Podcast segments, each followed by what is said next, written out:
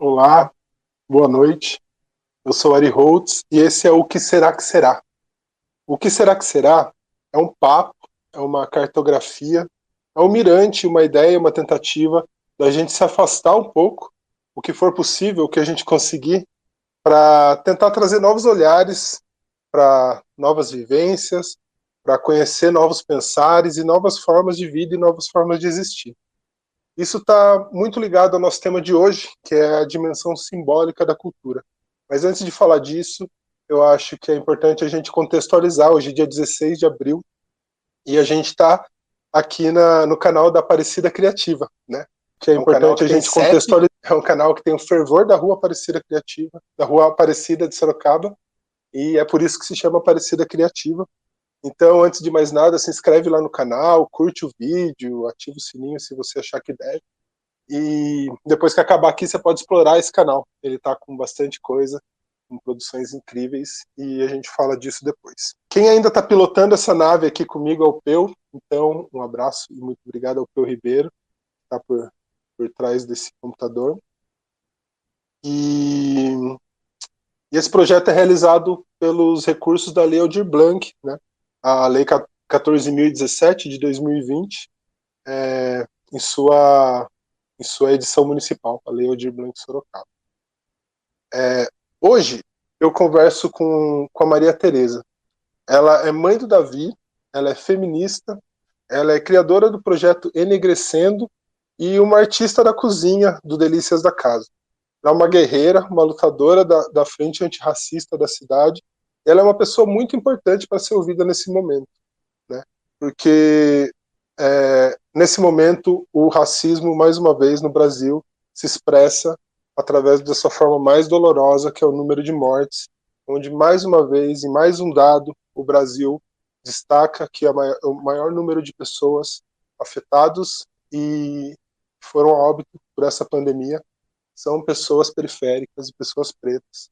Então, assim, o nosso papo sobre a dimensão simbólica da cultura vai ter o privilégio de contar com esse olhar da Teresa, com esse olhar da gente entender é, a dimensão simbólica da cultura, talvez do olhar mais rico que a gente tem na humanidade, que é através da diáspora do povo preto. Então, assim, sem mais groselha, eu quero trazer aqui a Maria Tereza para a gente começar esse bate-papo. Oi, Maria Oi, Tereza. Ari. Tudo bom? Tudo bem.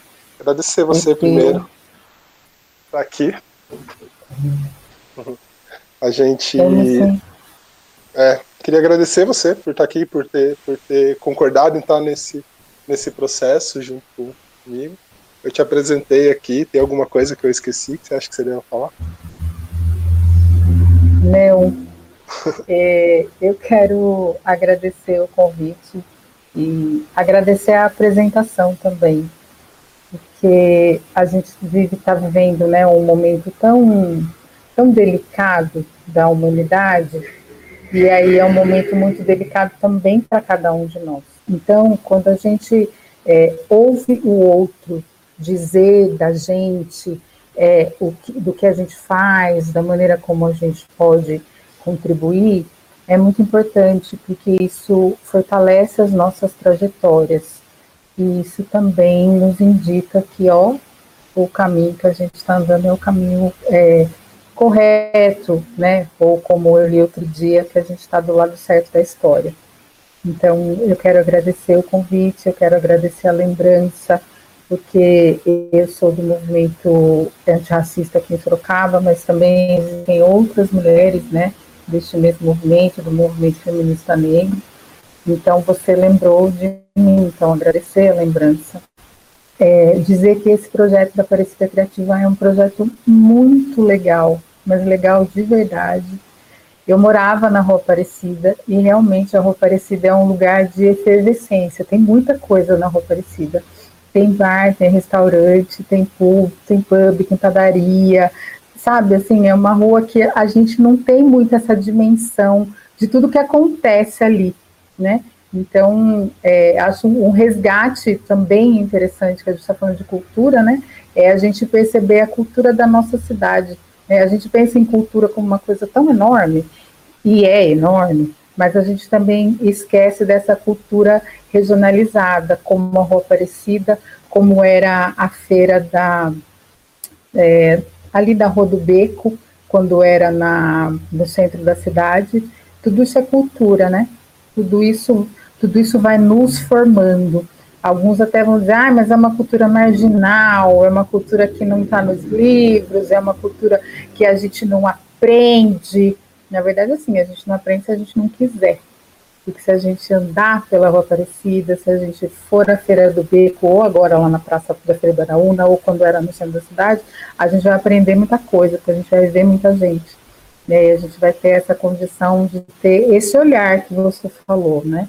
Um olhar para o que acontece, para o que nos forma. Né? Então, acho que é, é um pouco isso, como diria meu filho. ah, muito legal, muito legal.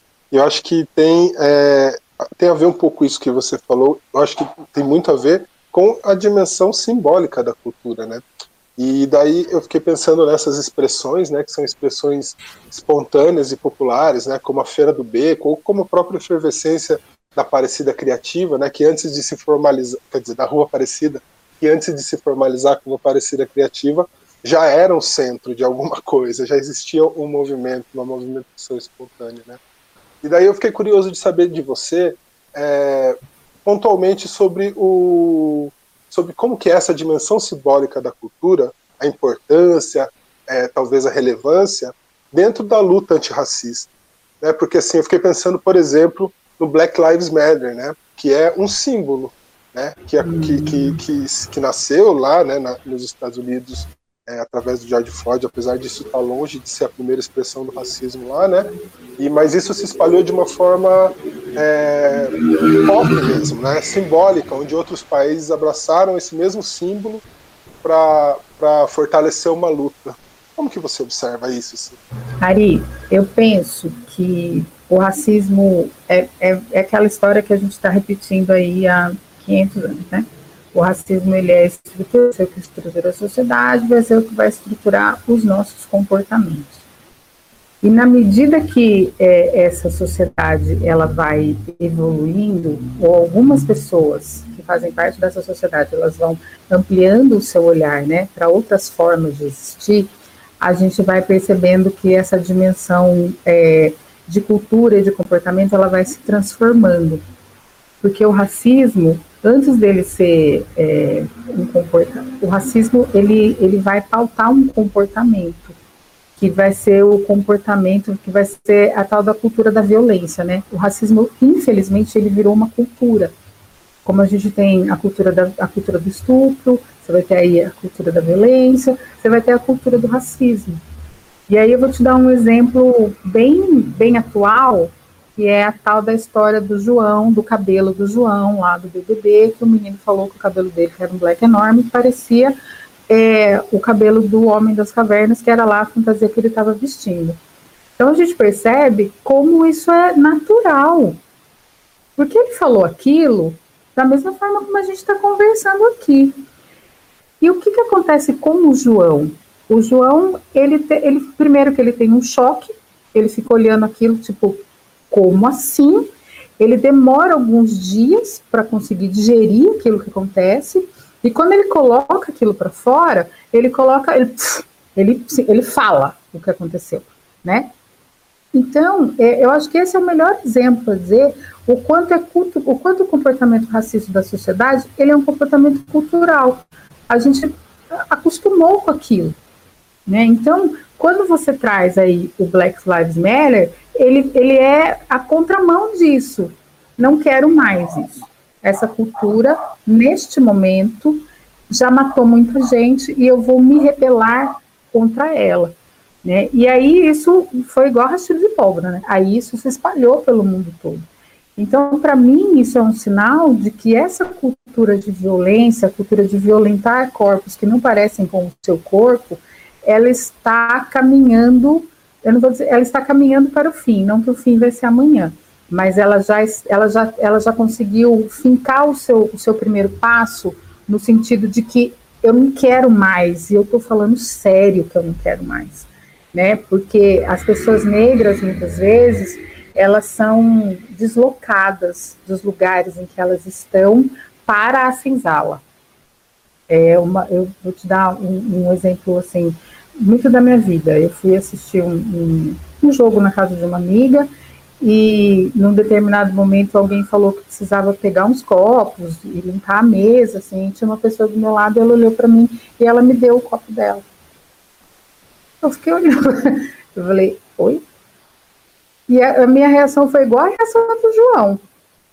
Eu fiquei parada, aí eu saí de perto, aí eu fui sentá-la na cozinha, né, na corrente de ar, para tomar um ar, para conseguir me, me, restabelecer, né? E aí conversando com a minha irmã, minha irmã ela coloca desse jeito, né? Ela é psicanalista e ela fala do deslocamento. Então assim, você foi deslocada daquele lugar de conforto, de amizade, de somos todos iguais, de compartilhamos a mesma felicidade para outro lugar, que é o lugar do que é que você está fazendo aqui. Então, na medida que esse Black Lives Matter ele se espalha pelo mundo, também se espalha essa, essa necessidade, esse desejo, né, essa reivindicação de eu não quero mais sair deste lugar, porque esse lugar também me pertence.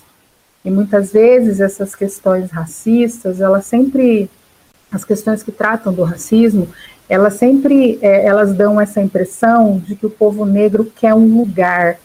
Eu quero tomar o seu lugar. Eu você saia da. Eu quero que você saia da sua cadeira porque eu quero sentar aí. E na realidade não é isso. O que é essa, esse, esse povo em diáspora, o que ele quer é o que todo mundo quer, um lugar. Todo mundo pode ter um lugar ao sol, né? O sol nasce para todo mundo, para justos e para injustos, né? Inclusive para quem está preso o Sol também nasce, porque se ele olhar lá do quadradinho dele, ele também vai ver o Sol. Né? Então, essa reivindicação desse, desse povo em diáspora é essa, né? é, um, é um lugar, é o um lugar que ele possa viver o cabelo que ele tem, com o nariz que ele tem, com a cor que ele tem, né? e com a cultura que ele traz, porque quando a gente conversou a primeira vez, aí eu vi lá que era a questão da dimensão da cultura, eu fiquei meio assustada, assim, falei, meu Deus do céu, o que, que será que é isso, assim, né? Uhum. o que, que é isso exatamente? E aí fui pensando a respeito, né, dessa dimensão cultural, e aí eu, eu fui chegando, assim, nessas conclusões que eu tô te falando, né? A gente tem uma, uma cultura, a cultura do povo preto, ela é a cultura que ela, ela funda esse país. Não existe um Brasil sem um povo preto, porque a gente é, foi colonizado a partir dessa mão, dessa mão que construiu o prédio, que abriu lavoura, que, é, pas, pas, é, que cuidou do gado, né? Então, assim, não existe a gente falar de Brasil se a gente não falar da cultura negra. E aí que para mim mora, né, o que é mais violento. Como que eu por que, que a gente fala da a gente exalta a cultura negra? Então a gente vai exaltar é, a música, o futebol, a poesia, a comida, né? E, só que a gente não exalta o povo que possibilita todas essas coisas. Então, eu acho que essa é a maior violência dessa dimensão cultural de quando a gente fala do povo preto. Porque a gente vai falar da música, ai, que é a música negra e porque não sei o quê, mas você fala da música negra. Você não fala assim, o Pixinguinha que cantou, que escreveu, o Cartola que cantou, a Jovelina Pérola Negra. Não. Então, assim, a música. É, como é que é a música do das Rosas?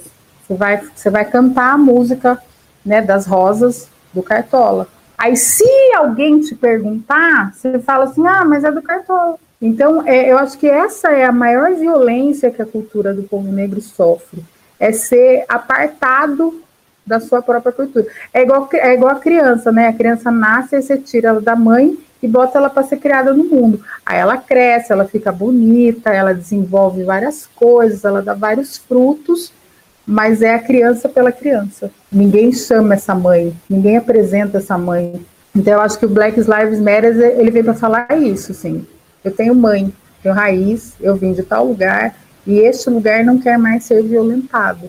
Por isso que eu tenho essa impressão que ele veio com tanta força, porque aí ele tomou todos os espaços. a NBA é, encampou o Black Lives Matter, os meninos do golfe encamparam é, é, o Black Lives Matter, e aí no Brasil também chegou com muita força, e aí se espalhou pela Europa e vem caminhando, né? E eu acho que ele abriu, não é assim, não é ele abriu as portas para que as reivindicações do povo negro acontecessem, não. Ele fortaleceu uma luta que já vinha acontecendo que aí você vai ter os Panteras Negras, você tem Martin Luther King, você tem o Mandela, você tem uma série de outras figuras né, que estão falando sobre isso e estão reivindicando esse espaço na sociedade. Né? Eu acho que o Black Lives Matter é mais um movimento que vem fortalecer essa, essa caminhada de, de espaço, né? de ter espaço. Super interessante. Eu fiquei muito, eu fiquei muito pensando nisso que você trouxe a historicidade, né?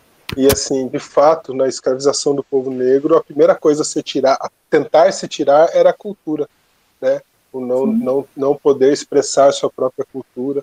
E foi o que aconteceu com o samba, quando o samba aconteceu, com o rap, quando o rap aconteceu, e com o funk, quando o funk aconteceu. Né? São expressões que colocam o povo preto no, no protagonismo da, e me veio a cabeça também sobre a apropriação, né? Porque me parece um pouco esse uhum. jogo do capitalismo, né? É, com, com, tanto com, com a expressão cultural do povo preto, quanto com expressões culturais diversas, como o Che Guevara, né? Se você quer vender alguma coisa, você estampa a cara do Che Guevara nessa coisa que talvez venda. Então, assim, é, essa apropriação é muito cruel também, né? É, ela é muito cruel, porque, como você bem colocou no, no início do que você falou, a gente vive num mundo que é capitalista, né? Então, por mais, por mais é, lindo e alegórico que seja né, o carnaval, por exemplo, quem é que efetivamente ganha com o colorido do estandarte daquela porta-bandeira? Então, você tem aí, eu vou pegar o exemplo do carnaval. Você tem aí uma comunidade que trabalha para colocar a escola na avenida. Mas você vai ter dois ou três que ganham dinheiro com isso. Né? Então, isso é muito cruel, porque é, na medida que você não divide os seus lucros de maneira igualitária, alguém vai passar fome. Que é exatamente isso que a gente está vivendo hoje em dia. Né? O agravamento da fome, é claro que a gente está no momento de pandemia, que é um momento diferente, né? Mas é, é diferente até a página 2, porque é o agravamento de uma situação que a gente já vem vivendo, né? A diferença é que no todo dia você não percebe, porque é a tal da naturalização. A gente está acostumado com a pobreza. Tem favela, tem favela, tem morro, tem comunidade, tem traficante, tem, tem polícia que mata, tem bandido que assalta. A gente está acostumado com isso. Né? A, o que, que a pandemia fez? A pandemia falou: vocês vão se acostumar? Vocês estão acostumados? Então a gente vai dar uma piorada na situação para a gente ver o quanto é que vocês vão aguentar é, naturalizar o que está acontecendo. Então, se você não divide, e isso aconteceu na bossa nova, isso aconteceu com o rap, né? E eu acho que é, isso acontece com o funk hoje em dia. É só a gente pegar a trajetória da Anitta e a gente pegar a trajetória da a que estava no The Voice, a Ludmilla? A Ludmilla, exatamente. Né? Aí aqui eu não estou dizendo que uma é melhor que a outra, não é isso, né? Mas elas fazem a mesma coisa. Mas se você pegar a trajetória da Anitta para onde a Anitta foi, a Ludmilla está no caminho de. Mas a, a Anitta foi muito mais rápida. Então, é, é, essas são as diferenças que a gente vai percebendo nessa cultura que é diaspórica, né? Aquele que é o proprietário dessa cultura, aquele que é o formulador, né? A cara dessa cultura, ela não tem a, a propriedade das suas ações. Né? Quem vai ter a propriedade dessas ações é a branquitude que está eu não diria que ela está melhor preparada, às vezes ela não está melhor preparada, né? Mas é, os meios de comunicação, os meios de produção, que aí já dizia o Marx, né? Ele está na mão dessa parcela da população que são as pessoas não negras. Né? Então, isso acaba afetando diretamente a produção cultural do povo negro. Na verdade, não a produção cultural, porque a produção, a produção cultural do povo negro é um negócio inesgotável, não acaba. Né? É, um, é uma galera que está sempre inventando um negócio diferente. Né? Então, a produção não acaba, mas o, o dinheiro dessa produção é, volta, não volta, não volta na quantidade que deveria voltar, né? não volta na mesma intensidade da a, o ganho, ele não chega na mesma intensidade da produção. Não sei se eu estou me fazendo entender. Sei, sim, entendeu? Ah, então... Tá sim, eu acho que sim. Eu tô, eu tô aqui acompanhando super. Tô achando que. eu acho que tem tudo a ver, né? Se a gente pensar, por exemplo, no, no exemplo que você falou do carnaval, né? Do quanto a Rede Globo, por exemplo, ganha no carnaval e de quanto a comunidade, né, que se desdobrou para botar tudo na avenida e fazer o desfile, tem de retorno desse trabalho de um ano todo. Né? Eu queria trazer também o outro lado um pouco, pensar um pouco no que tem de escola na escola de samba, de fato. O que tem de potencialidade, talvez, no simbólico, na, na, na, na dimensão simbólica da cultura, na cultura do povo preto. O que, o que a cultura do povo preto também salva, porque salva demais também. Né? Ari, eu acho que ela só salva. Porque se não fosse ela, nós não estaríamos aqui. Porque se a gente for pensar, né, em como essas pessoas chegaram aqui, até aqui, o professor Edson do Iroim, que é um jornal que tem na Bahia, ele falou na, no Encontro Internacional da Convergência Negra, é, Convergência Negra não, mas aí, no Encontro Internacional, eu vou lembrar uhum. daqui a pouco, eu falo, que o povo preto é a experiência humana que deu certo. Porque a gente está aqui. E aí, se a gente for pegar aí, né, estava falando, né, de como é que a gente chegou até aqui, o que é que nos manteve firmes, né, diante das violências da, do período da escravidão, senão a nossa cultura e a nossa religiosidade. Né? Não há Brasil, é, não há povo preto se a gente não falar é, das religiões de matriz africana. É, não há dimensão cultural que abarque essa diáspora desse povo se a gente não falar é, da, da fé que os manteve na lavoura de sol ao sol. Né? Então, o que, é, o, que, o que nos salva né, é o que a gente trouxe de, de ancestralidade, o que nos salva é a ancestralidade que a gente carrega. Né? E eu não conheço um lugar né, mais apropriado para a gente aprender a respeito do povo preto, dessa sua dimensão, dessa sua força, do que uma casa de candomblé do que um terreiro de banda, né? Eu não conheço. Da mesma forma como você trouxe, essa comunidade dessas escolas de samba, né? Que elas são formadas por homens e mulheres que são de comunidade, que são trabalhadores, né? Que nos trazem uma, uma história que é oral, um ensinamento que é oral e que a gente não vai aprender em livro nenhum. É, eu costumo dizer que tudo que a academia tem produzido a respeito das religiões de matriz africana, das mulheres negras e da cultura negra, nada mais é do que a afirmação do que já existe. Né? Então, assim, em algum momento, é, alguém precisa saber o que a gente está fazendo. Então, a academia foi lá, olhou e falou assim: então vamos escrever sobre isso. Né? Começou de maneira equivocada, né? porque aí são os não negros falando a respeito dos negros né? E o que já tem se transformado. E aí a gente vai falar da questão da importância das cotas, a, a importância né, de todos esses programas de acesso à população negra às universidades. Então, isso foi, foi se transformando. Mas o que nos salva é essa cultura, é, essa, é isso que a gente traz, ainda que seja marginalizado, ainda que seja atacado, ainda que é, seja visto com, com violência, ainda que seja demonizado, é o que nos salva.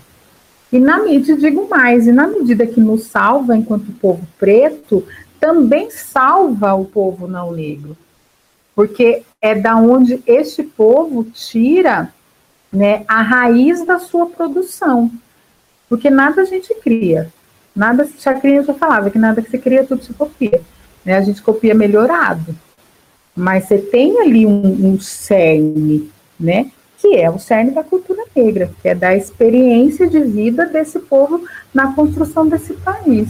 Como fonte de resistência, né? Como como processo uhum. de resistência mesmo. Fiquei pensando numa outra dimensão aí da, da sua vida, eu queria saber como que você entende a cozinha, porque a cozinha também Ai, é uma cultura, né? Jesus, como que eu entendo a cozinha? Ari, eu, eu comecei entendendo a cozinha como uma fonte primeira de, de sobrevivência, né? Porque eu vim de Salvador para cá, minha mãe estava doente, e aí o dinheiro que eu trouxe foi acabando, e eu precisava fazer alguma coisa para meu bebê era pequeno, e eu não, eu não ia dar conta de ter um trabalho formal, entrar às oito, sair às seis. Porque a minha mãe estava bem doente na época e o Davi era pequeno. Eu falei, bom, o que é que a gente sabe fazer? Na verdade, não é nem eu. Hoje em dia, depois de cinco anos, eu sei cozinhar. Mas quando eu comecei, eu no máximo descascava a maçã. E a minha mãe fazia todas as outras coisas né? Porque eu nunca fui uma mulher de cozinha, eu sempre fui uma mulher que trabalhou, que estudou e que era militante, então não tinha muito tempo, nem para criar filho, nem para fazer comida. Uhum. Então, quando eu vim para cá, foram essas duas dimensões elas se encontraram ao mesmo tempo, a maternidade e a cozinha. Aí que eu fui aprender. Então, num primeiro momento, essa, essa cozinha chega para mim como um caminho da minha sobrevivência. E aí, depois, que, que você vai se acostumando com aquele local. Então, hoje, para mim, eu tenho muito prazer em cozinhar. Eu gosto de cozinhar, né? E eu entendo a, a, a cozinha como, é, como a própria vida. Né? Essa semana a gente estava falando sobre isso aqui em casa. Que é, deu errado. Ah, você salgou o molho, salgou a comida. Põe um creme de leite, dá uma misturada, põe um requeijão, sabe assim? Faz um, um, molinho branco e mistura, que aí o sal vai dando uma. Ele, o sal dilui, né? Então, isso é, é, é, é com a própria vida, né? Aconteceu alguma coisa? Calma aí. Como é que eu posso, como é que eu posso consertar? A melhor maneira de consertar para poder seguir em frente. Então, é, essa alquimia de, de, tempero, né? Essa põe o sal e põe a pimenta, não, aqui não põe pimenta, aqui põe páprica, não, aqui não põe nem pimenta nem páprica, aqui não põe nada, põe só o sal, né? Isso vai, isso foi me ensinando também a temperar a minha própria vida. Também foi me ensinando a temperar a minha maternidade, né? Porque não adianta você pesar no sal, não adianta você, você pesar na autoridade, porque vai desandar a sua comida vai desandar a sua vai desandar a relação com meu filho, né? Então, a cozinha é a cozinha que foi me dando compasso para viver a vida de uma maneira mais mais tranquila, né? Não que não, isso aqui, assim, não é a romantização da cozinheira, não é isso, né? Mas é uma forma que eu também encontrei de sobreviver e de aprender, né? E nesse e, e aí nessa mistura toda também é um lugar em que eu consigo exercer a minha, a minha maternidade prática, né, da lua em Capricórnio, que é quando eu chamo Davi e falo, vem aqui me ajudar.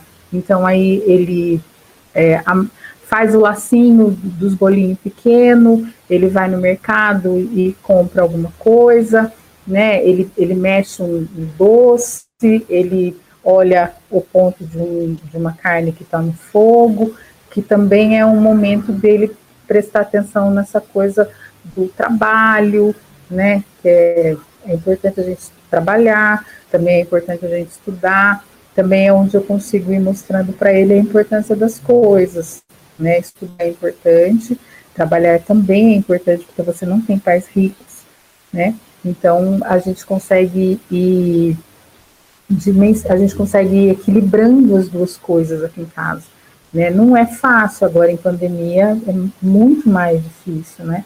Porque aí, se você entrar na minha casa hoje aqui em cima da minha mesa, tem o computador que eu estou falando com você, mas tem os tomates da moqueca que eu tenho que fazer mais tarde, mas também tem o edital de cultura negra que eu estou lendo, que eu tenho reunião amanhã de manhã, e aí se você entrar na minha cozinha tá do mesmo jeito, aí tem panela, mas aí também tem um livro, sabe, mas aí também tem uma certa um texto que eu preciso ler, aí também tem um roteiro do enegrecendo do mês, né, então acaba sendo, é tudo ao mesmo tempo agora, e a gente falando né, de pandemia, desse momento, eu queria saber a sua análise sobre o sobre Sorocaba, uma coisa mais territorial, sobre a luta antirracista aqui, o movimento negro, como que isso está hoje nessas alturas? Ari, é, Sorocaba, nos últimos dias, tem sido para mim quase que um, um, um mundo de Oz, bem piorado.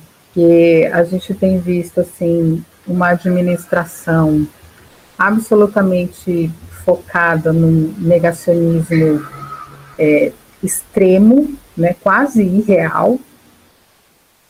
A gente tem visto muitas, assim, eu acho que o reflexo de Sorocaba, o que acontece em Sorocaba é o reflexo do que acontece no governo federal, né? A gente tem uma administração absolutamente pautada pela cultura da ignorância que rege este país. Né? Então, isso é muito complexo. E aí, mais ao mesmo tempo, eu vejo assim uma quantidade de, de, de movimentos que vem se unindo, né, que vem unindo e somando forças no combate a essa ignorância que se estabeleceu na nossa cidade. Então isso me dá assim um, respiro, né, de achar que a gente tem combatido do jeito que a gente pode, né, essa, essa, essa surrealidade que a gente está vivendo aqui em Sorocaba. O movimento negro ele tem se organizado também nesse sentido, é, mas eu, eu também enxergo o movimento negro que ele está nesse momento mais focado em alimentar os meus irmãos e as minhas irmãs do que propriamente lutar por um espaço de poder institucional. Né? Eu acho que a gente teve um grande ganho nas eleições, que foram a quantidade de homens e mulheres negros e negras que é, se colocaram né, na disputa da Câmara de Vereadores. Acho que isso foi assim um negócio fantástico, né? Nunca a gente teve tantos, tantos dos nossos, né, em campanha eleitoral. Isso já foi uma vitória, né? Não ter eleito ninguém é, ao mesmo tempo que é uma perda grande para a cidade, para a luta antirracista e para as necessidades desse povo, né, é uma perda, mas ao mesmo tempo é uma vitória, porque a gente já descobriu que a gente pode disputar é, esse lugar. Sorocaba tem uma tradição de movimento negro, né? Aí tem o Clube 28, o Movimento de Mulheres Negras de Sorocaba, o NUCAB, que é o Núcleo de Estudo Afro-Brasileiro que tem é, dentro da Unisio, o NUCAB, se eu não me engano, ele tem 28, 30 anos, ou beirando 30 anos, né? Aí a gente tem é, mais novo um pouco, né? É, o Quilombinho, que é um grande celeiro de cultura afro-brasileira, e agora a gente tem, assim, o mais, o mais novo, vamos chamar assim, que é a CUFA. Né? Então, são, são movimentos que, que vão se e vão se atravessando também, né? É, o Conselho de Desenvolvimento da Comunidade Negra também nos últimos anos teve um papel fundamental né, na criação de políticas públicas para a população negra. É, a Coordenadoria da Igualdade Racial também, nos últimos anos, teve um papel importante né, dentro dessa discussão né, no, tanto é, no institucional da nossa cidade, quanto nessa, na comunicação com a comunidade. Então, eu tenho visto assim um movimento que vem se fortalecendo.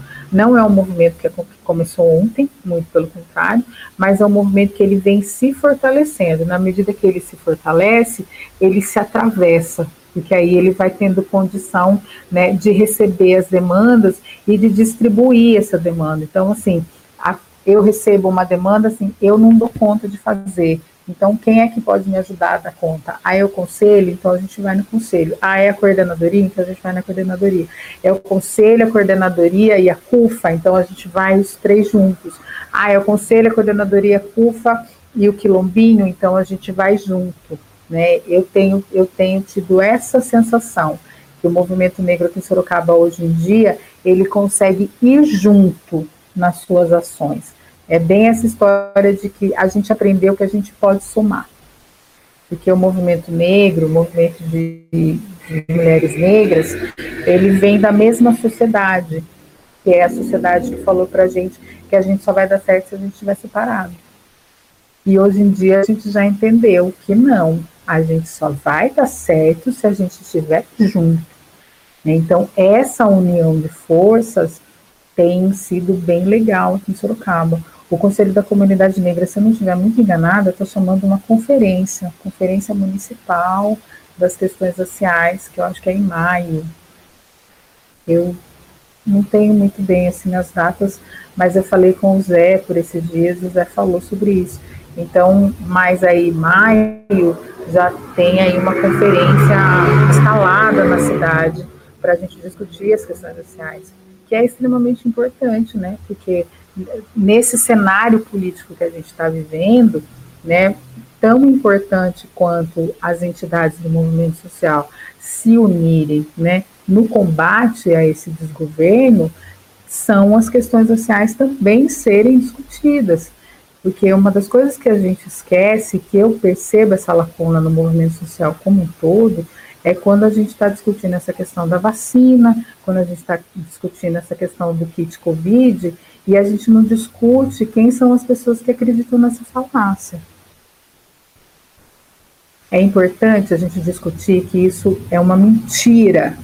Discutir não, dizer que isso é uma mentira, né? E aí teve todo um movimento essa semana que entrou-se com pedido no Ministério Público, o Ministério Público revogou, é, retirou do ar as propagandas, a prefeitura foi intimada. Isso foi tudo fruto né, de uma organização do movimento social. Então, é importante isso, isso é fundamental. Mas agora eu acho que o próximo pa passo é a gente chegar nas pessoas que acreditam nisso. E quem que acredita nisso? Né? É a faxineira da minha vizinha, que é uma mulher negra, né? É o cara, é o pedreiro, que é um homem negro, né? É o menino da boca, que é um menino negro. Então, isso eu sinto falta. Eu sinto falta de quando a gente discute essa questão que é macro, mas a gente não consegue discutir com as pessoas que acreditam nessas questões. Mas também é um processo, né, Ari? Tudo é um processo. A gente vai chegar lá em algum momento. Sim. Eu, antes de fazer a próxima pergunta, queria falar para o pessoal que a gente está seguindo para o final da conversa. Se alguém tiver alguma pergunta para a Maria Tereza, manda aqui no chat que a gente dá uma olhada, faz a pergunta aqui. É, eu e daí eu fiz essa entrada e me esqueci um pouco do que eu ia perguntar. Mas, mas acontece, eu, normal. mas eu tenho uma, uma outra uma outra pergunta que talvez seja bastante importante, que é como que a gente é, ah, lembrei a pergunta que eu ia fazer, acho que vou fazer ela melhor. é, você tem alguma é, alguma experiência que você tenha que você tenha conhecido que faz essa ponte tão necessária que você apontou para gente e chegar nessas pessoas, porque são opiniões sequestradas, né? Essas pessoas elas são sequestradas ideologicamente, né? Você conhece algum algum processo, é, alguma experiência que você acha que chega? Ari, é, eu, assim, a CUFA, a CUFA chega, é, a Frente Antirracista Nacional também chega, E a. Gente, não é a convergência negra. Eu vou, eu vou procurar aqui o que eu estou querendo falar. A gente vê isso todo dia. A gente vê isso todo dia. Quando você precisa, você não acha. Não é a. E a gente também precisa levar em consideração, Ari, que nós vivemos, quando a gente está falando de povo preto, a gente está falando de um povo que não tem tempo para essas elocubrações. Quando a gente fala de povo preto, a gente está falando de gente que acorda 5 horas, 4 horas da manhã e não, e não e demora duas, três horas para chegar no trabalho. E demora duas horas para chegar, demora duas horas né, para chegar no trabalho, depois demora lá no final do dia mais duas horas para conseguir chegar é, na sua casa. A convergência negra.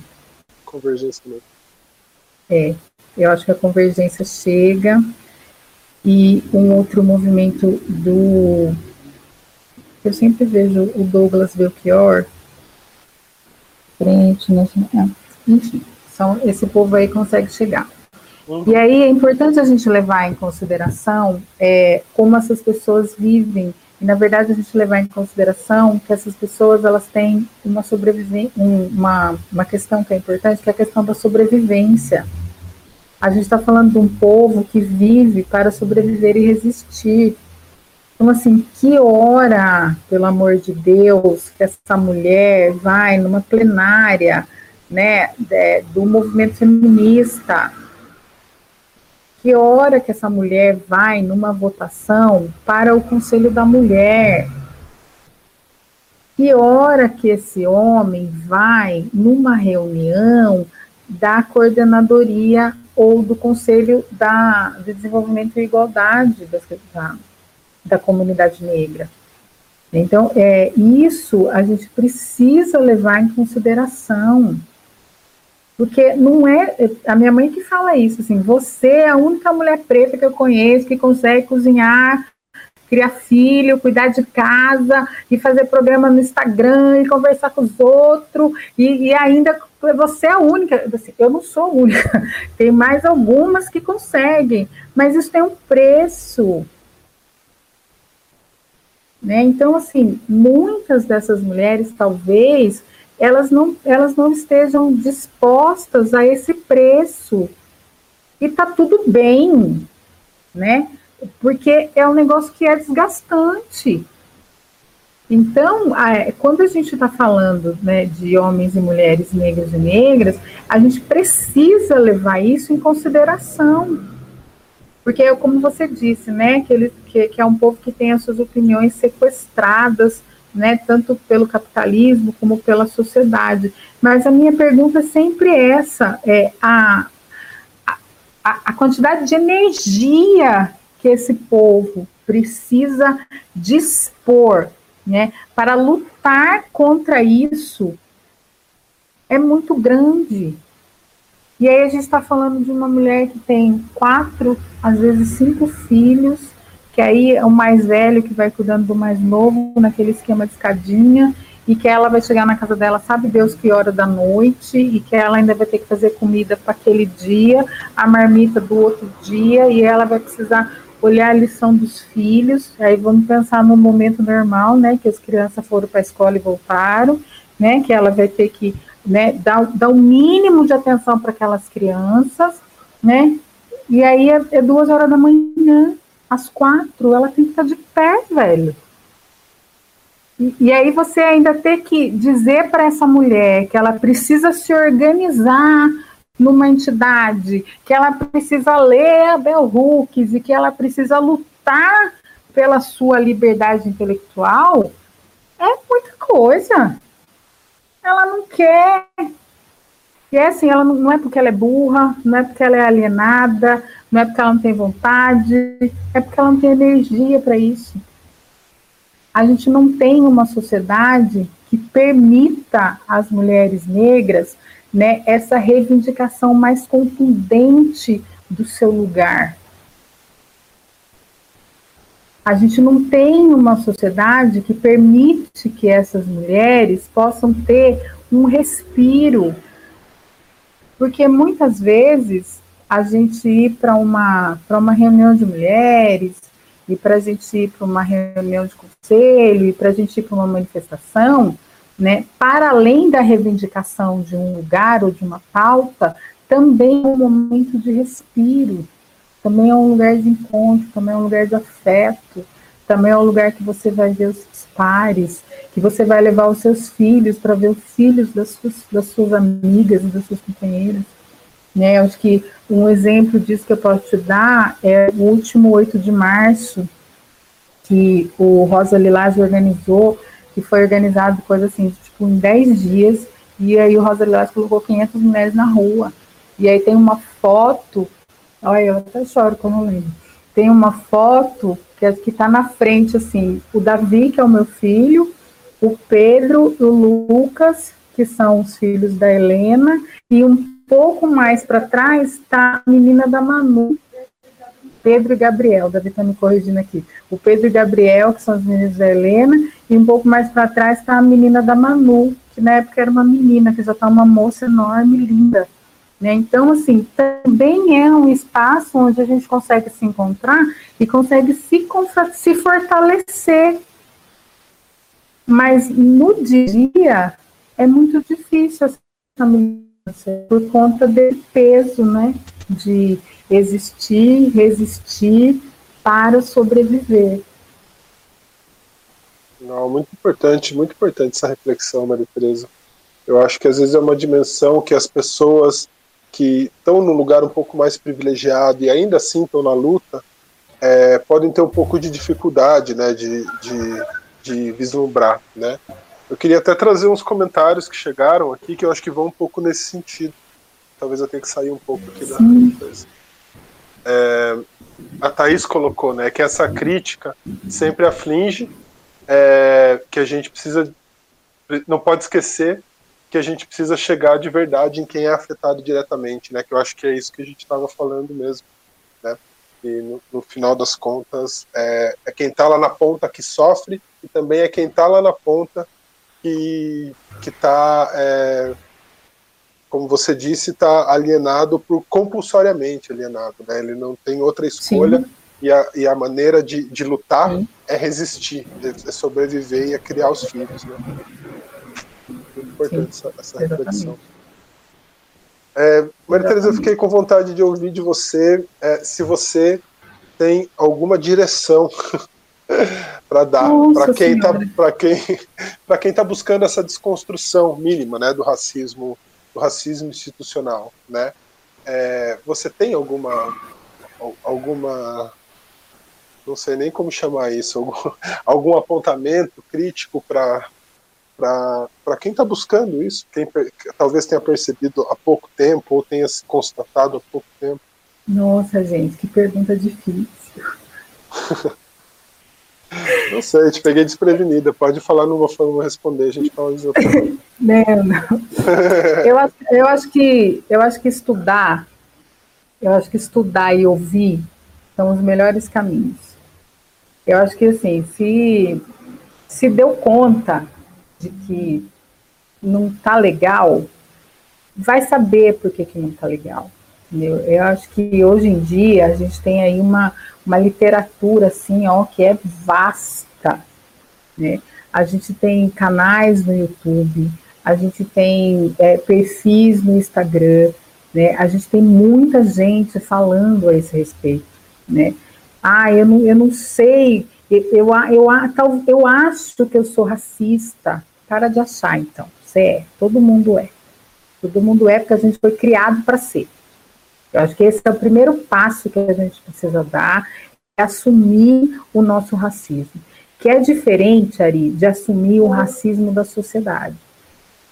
Porque a gente acha que a sociedade é um ente apartado de nós, né? A sociedade está num lugar e a gente está no outro. Não, gente, a sociedade é a gente. Né? Então, acho que o primeiro passo é a gente assumir o racismo, o nosso racismo, não é o da sua mãe, do seu amigo, do seu, não, é o seu mesmo. Né? Eu sou racista. E aí, descobrir em que medida que eu sou racista. Eu sou muito racista, sou racista, né? o, o que, o que, que me incomoda se é a presença, se é o cabelo, se é o ritmo, se é o funk, né? E descobrindo em si o seu racismo. E a partir daí é que a pessoa, é que a gente consegue caminhar né, nessa, nessa resolução. Porque para mim é, é, é, muito, é muito claro isso, né? Se eu resolvo o meu racismo, você resolve a sua gordofobia, se o vizinho resolve a LGBTfobia, e se o outro resolve lá uma outra fobia, só aí são cinco, cinco pessoas que, resol, que resolveram cinco fobias. Né? E se isso for multiplicado, a gente tem aí uma sociedade que está pensando em como se tratar. Porque a gente não vai tratar a sociedade, a gente vai tratar cada pessoa que compõe essa, essa sociedade. Então tem aí a coleção é, Feminismos Plurais da Djamila, que fala de todos esses assuntos. Ela vai falar de lugar de fala, o professor Silvio de Almeida vai falar do racismo estrutural, aí tem um, outro professor que vai falar de apropriação, a Juliana Borges vai falar de encarceramento em massa, né? Aí tem uma outra, é, uma outra escritora que vai falar a respeito de empoderamento feminino, né? Desse feminismo negro. Então, assim, o manual antirracista da Djamila também é super pequeno, é barato e ele é acessível. Se você fuçar na internet, você consegue aí até um PDF, né? Então, é, tem isso, né, da, da, nossa disposição de ir atrás de informação que vá curar é, essa doença que a gente carrega, né? É, ah, mas livros são caros. Tudo bem, livro é caro, mas se você fuçar na internet, você vai achar um PDF. Não há o que você não ache na internet.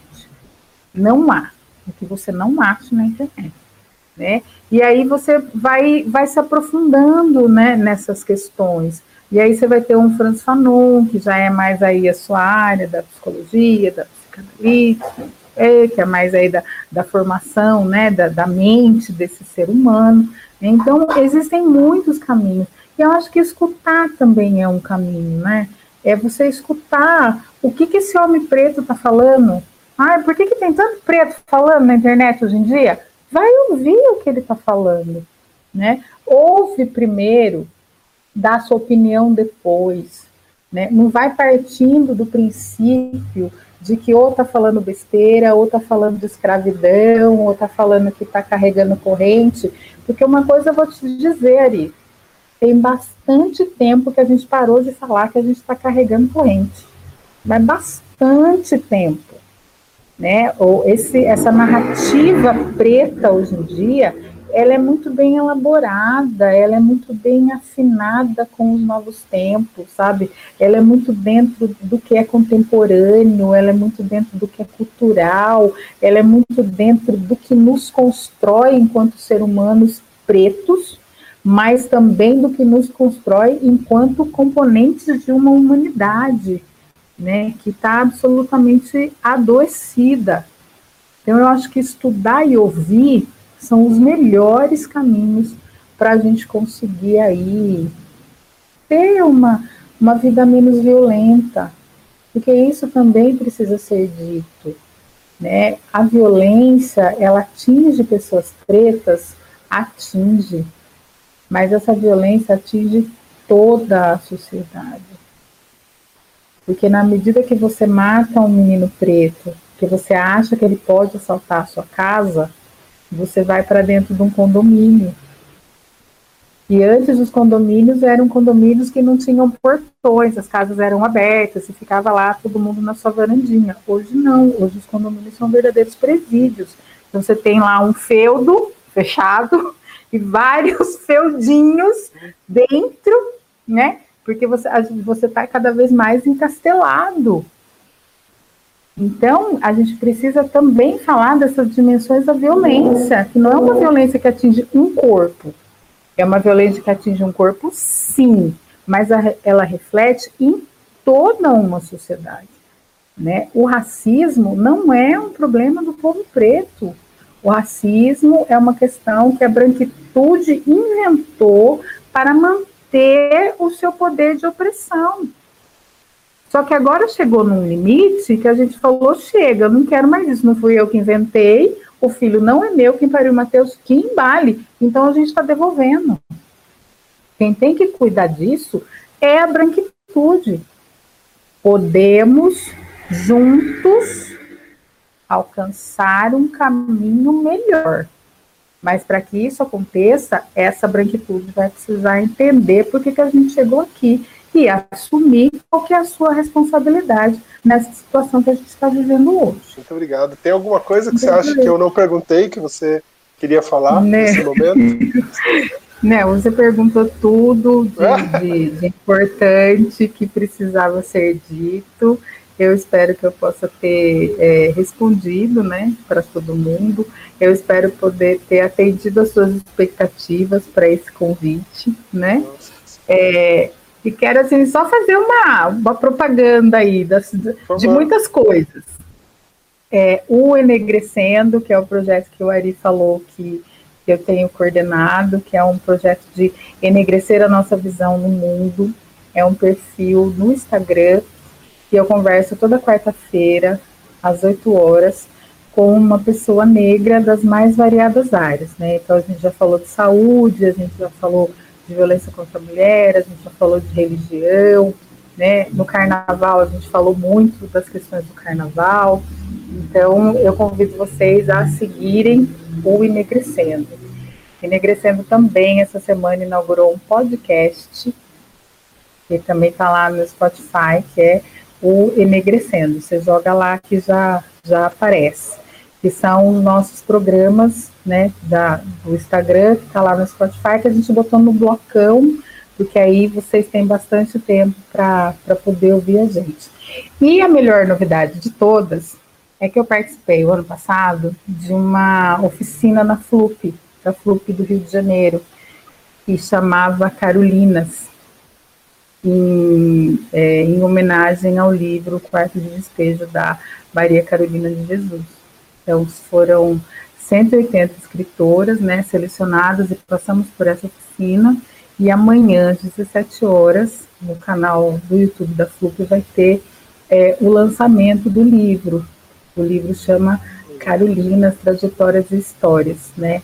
Somos as 180 escritoras negras é, escolhidas pela FLUP, e como diz o, o coordenador do livro, o Júlio do Demir, ele fala que dali nós teremos as próximas 30 escritoras brasileiras, né, escritoras negras brasileiras.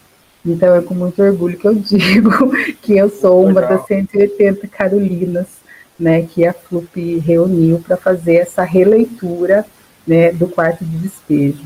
Então eu convido vocês para participarem amanhã do lançamento no canal do YouTube da FLUP e comprarem o livro também, e assim que a gente puder reunir os amigos, a gente vai não fazer um lançamento, um lançamento, né?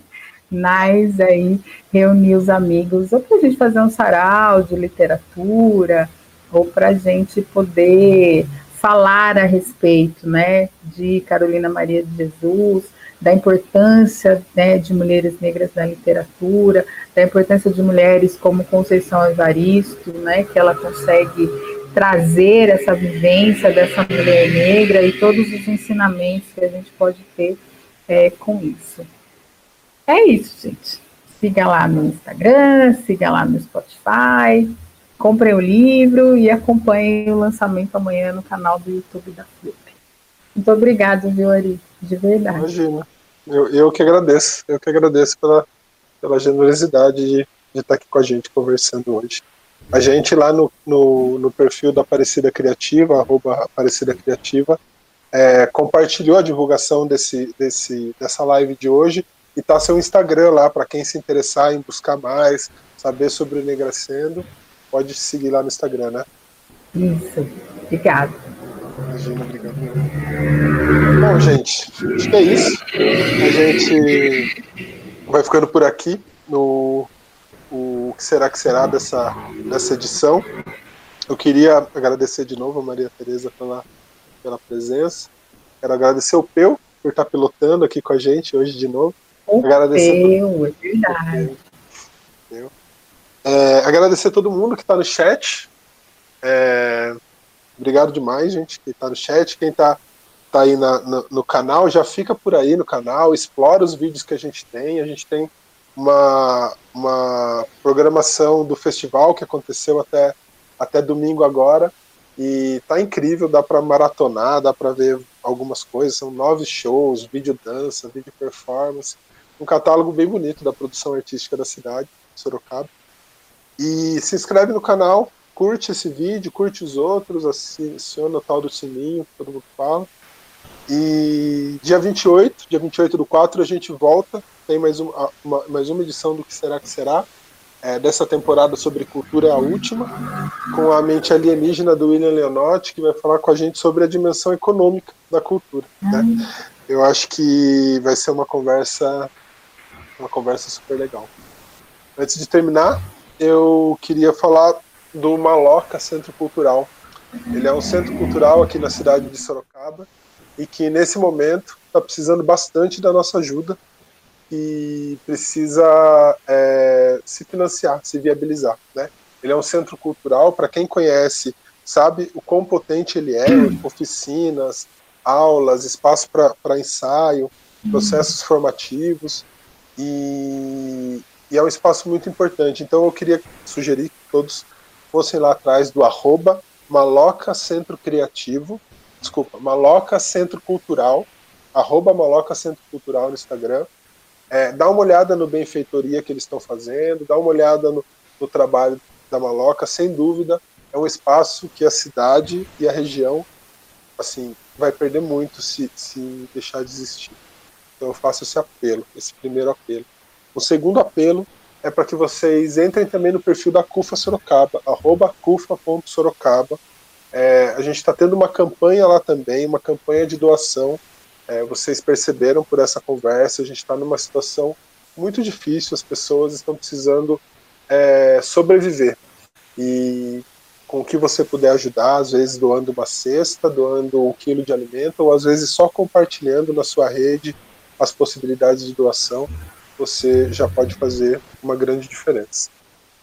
É, queria dizer mais uma vez que esse programa ele é realizado com, com recursos da, da Lei Aldir Blanc, de Sorocaba. Agradecer de novo a todo mundo que colou, a Maria Tereza, ao Peu. Beleza?